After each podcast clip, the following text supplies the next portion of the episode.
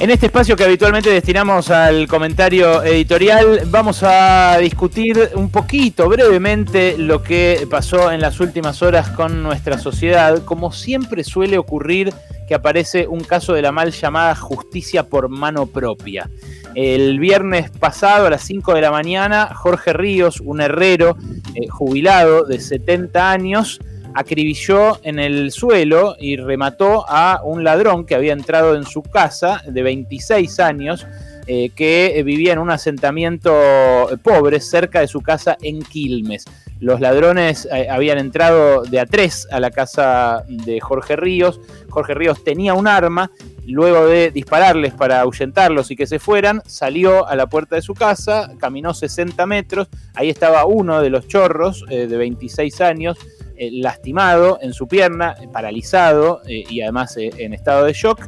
Y las cámaras ayer las vio todo el país, todo el país entero. Las cámaras de los vecinos muestran cómo Jorge Ríos se acerca con su pistola y le da tres tiros. el último de ellos lo remata en el suelo. Eh, y termina, por supuesto, falleciendo eh, allí antes de que lo busque la ambulancia. En estas últimas horas eh, capturaron a los dos cómplices del fallecido y hay toda una discusión social que a mí la verdad que me supera completamente y yo quiero abrir a la discusión de la mesa lo que pasó. y más que lo que pasó con Jorge Ríos, lo que pasó después con la sociedad. Llegan todo el tiempo a todas las radios mensajes de apoyo a uno u a otro, mayoritariamente son a Jorge Ríos, el único que acá está comprobado para mí que mató a alguien, porque se lo ve en la foto, y que además está destrozado. Eh, está destrozado porque lo contó anoche en televisión, en este audio, que quiero reproducir un cachito para que lo escuchen ustedes antes de que abramos la discusión. Y yo lo que te quiero decir es lo siguiente, yo, si me preguntás cómo me siento, y me siento mal, hermano, yo no, no, no nací para matar a nadie. Yo no nací para matar, pero tampoco para que me entren tres veces en la noche. ¿Con qué intenciones quería venir esta gente? Cinco personas. Entonces, te podés imaginar que todo todo esto, eh, yo digo, ¿qué pasaba acá? Tengo mi comadre que está al lado de mi casa, eh, es una persona de 80 años y, y yo cuando se fueron y cercaron para ir, yo dije, la toman de rehén, bueno, mira, pensé mil cosas, me di manija de mil maneras, pero es lo único que yo te quiero, eso es lo único que quiero decir, yo no, yo no soy un delincuente. Bueno, la verdad, eh, yo no estoy ni para ser de juez, ni de fiscal, ni nada. Estamos para tratar de pensar juntos en lo que nos pasa en situaciones así. Eh, y yo no le diría está muy bien a Jorge Ríos, eh, como le dijeron en televisión durante todo el tiempo. Tampoco haría lo que hicieron durante estas últimas 24 horas, todo, en todos los, casi todos los canales de, de televisión, en casi todas las radios, hablando de el jubilado y el barra brava ya predisponiendo a la sociedad a pensar mal de uno y bien del otro, cuando acá lo que pasó fue que alguien cometió un crimen, que es entrar a la casa de otro para chorearle, algo que es terrible y que eh, eh, puede destrozar a una familia, y de hecho lo hace todo el tiempo permanentemente, y otro que salió y ya habiendo superado el shock, evidentemente, porque eh, dice haber seguido en shock, pero eh, estando ya a 60 metros de su casa, eh, le dispara al otro ante cámaras que lo captan. Eh, yo de vuelta, no estoy para pontificar, estoy para que lo pensemos juntos, lo abro a ustedes compañeros, si te parece primero a vos Alejandro porque el problema, Ale, me parece que dentro de cómo está planteado es cómo se, mediatiza un episodio, se mediatiza en términos de eh, el, jubilado y el ladrón y se termina despolitizando, es decir, discutiendo por qué se llega a una situación así. Lo primero que empezaría a hacer es que eh, el, digamos, eh, quien está muerto se llama Franco Moreira, o sea, tiene un nombre, ¿no? También, porque es como enseguida es el delincuente de un lado y enseguida es el jubilado del otro, y esa idea de de, ponernos en, villanos y, este, y en héroes o en alguien que salió a, ejercer supuesta legítima defensa, eh, nos, este, nos tapa y nos llena de humo para poder discutir lo, el fondo de la cuestión, ¿no? que es un sistema que lleva a, esta situación, un hecho horrible, incluso horrible para el, hombre que dice yo no estoy, no, yo no nací para matar,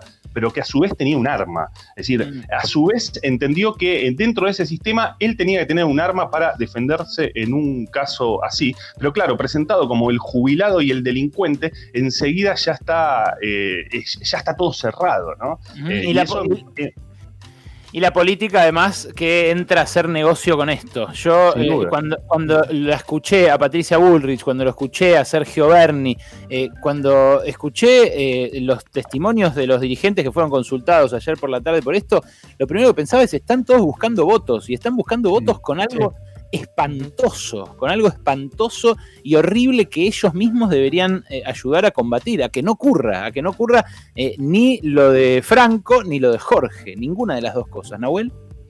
No, es que justamente, bueno, una de esas cuestiones es el tema de la sociedad civil armada, como bien señalaba eh, Ale Wall recién.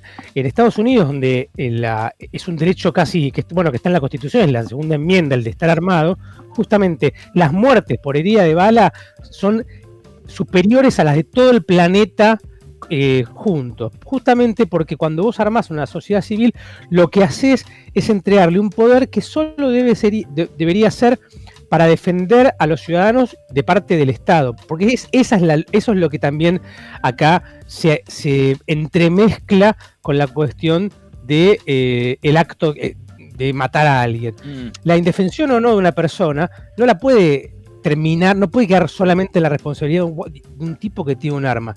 Si una persona roba, bueno, hay que eh, tiene que tener su juicio y su, castigo. Lo mismo si una persona mata. Convertir eh, a el hecho de dispararle a alguien en acto de justicia, bueno, ahí es donde se empieza a ver el problema. Mm. La verdad que es justamente lo, bueno de que existan instituciones como eh, el Estado y la justicia para protegernos nos libran de, esa, de ese juicio que uno solo no puede hacer, porque es verdad, eh, hay una pregunta muy común cuando sale de estas cosas, es, ¿y si te pasa a vos? Y claro, sí, si me pasa a mí, yo no sé qué haría, pero para eso justamente existen instituciones mediatizando nuestros impulsos, que son a veces impulsos emocionales. No, no, no digo animales, pero emocionales.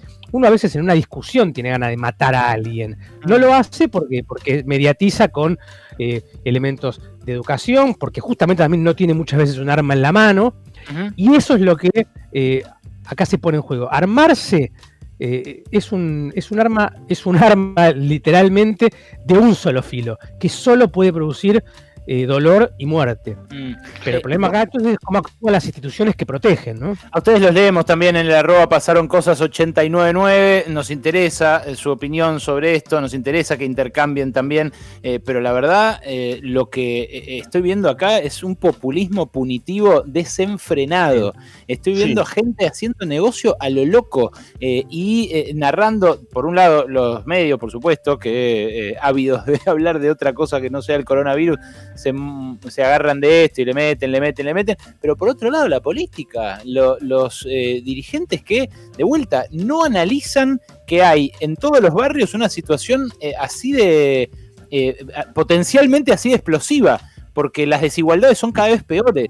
Y cuando Bernie te dice, sabemos que la desigualdad es, la fuente del delito, eh, pero a la vez eh, lo relativiza en la siguiente frase y dice eh, tenemos que estar con el que se defendió porque los delincuentes son los que entraron a la casa y qué sé yo, me parece que le estamos haciendo hablar de esto a gente que no está capacitada. eso es lo que. por eso decidí abrir este espacio para que juntos compartamos impresiones, porque los supuestos especialistas en seguridad eh, soslayan la, la cuestión social de esto, ¿no? Me parece central tres puntos. Eh, Ale, vos planteas muy bien lo del punitivismo, porque el, punitivismo también, digamos, eh, tiene esta, esta, digamos, siempre, siempre se parece, parece ejercerse desde, desde la derecha. También hay un punitivismo progre, digamos, en términos de que este hombre eh, atraviesa este proceso en libertad con arresto domiciliario. Hoy la carátula es de la de homicidio agravado, fue cambiando esa carátula.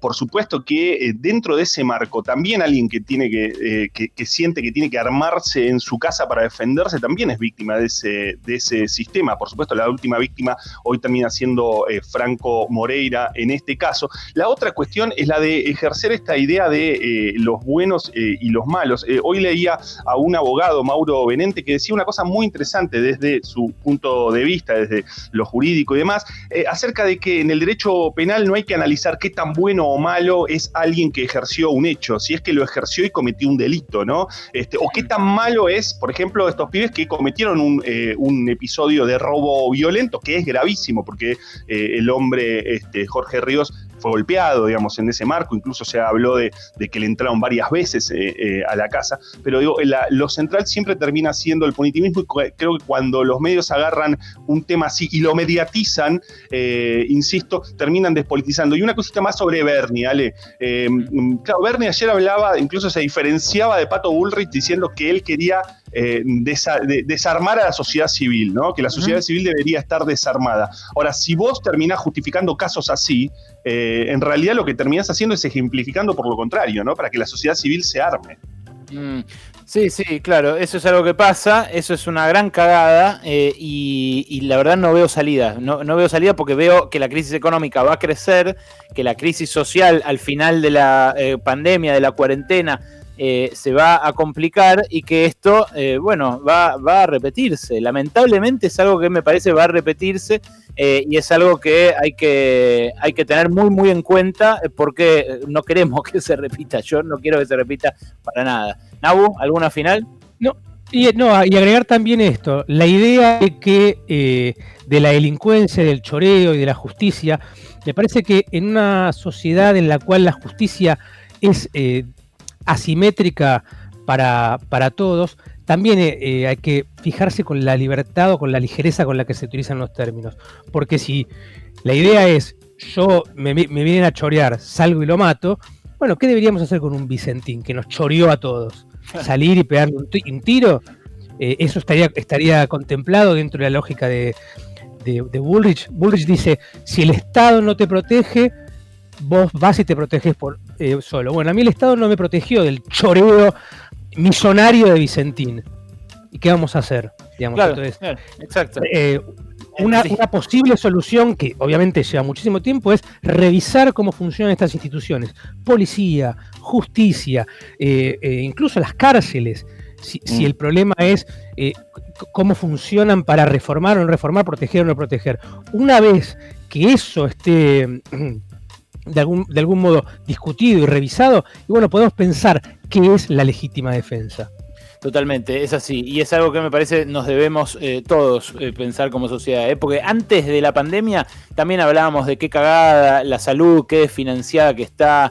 y lo dejábamos para otro día el debate. Hablábamos de otra cosa, de otra cosa más urgente. Hasta que empezó a contar cada cama de terapia intensiva y cada respirador. Bueno, esto lo estamos discutiendo ahora cuando mm. todavía no transitamos lo peor de la crisis social. ¿Qué va a pasar después? ¿Qué va a pasar cuando la pobreza siga aumentando como está aumentando ahora? Cuando el millón de personas que se quedó sin laburo durante la pandemia empiece a preguntarse de qué vive y cuando algunos empiecen a responderse, yo más sí, yo salgo a chorear. Ese es el problema, que esto que estamos viendo ahora anticipa lo que va a venir después y lo que va a venir después es cada vez más choto.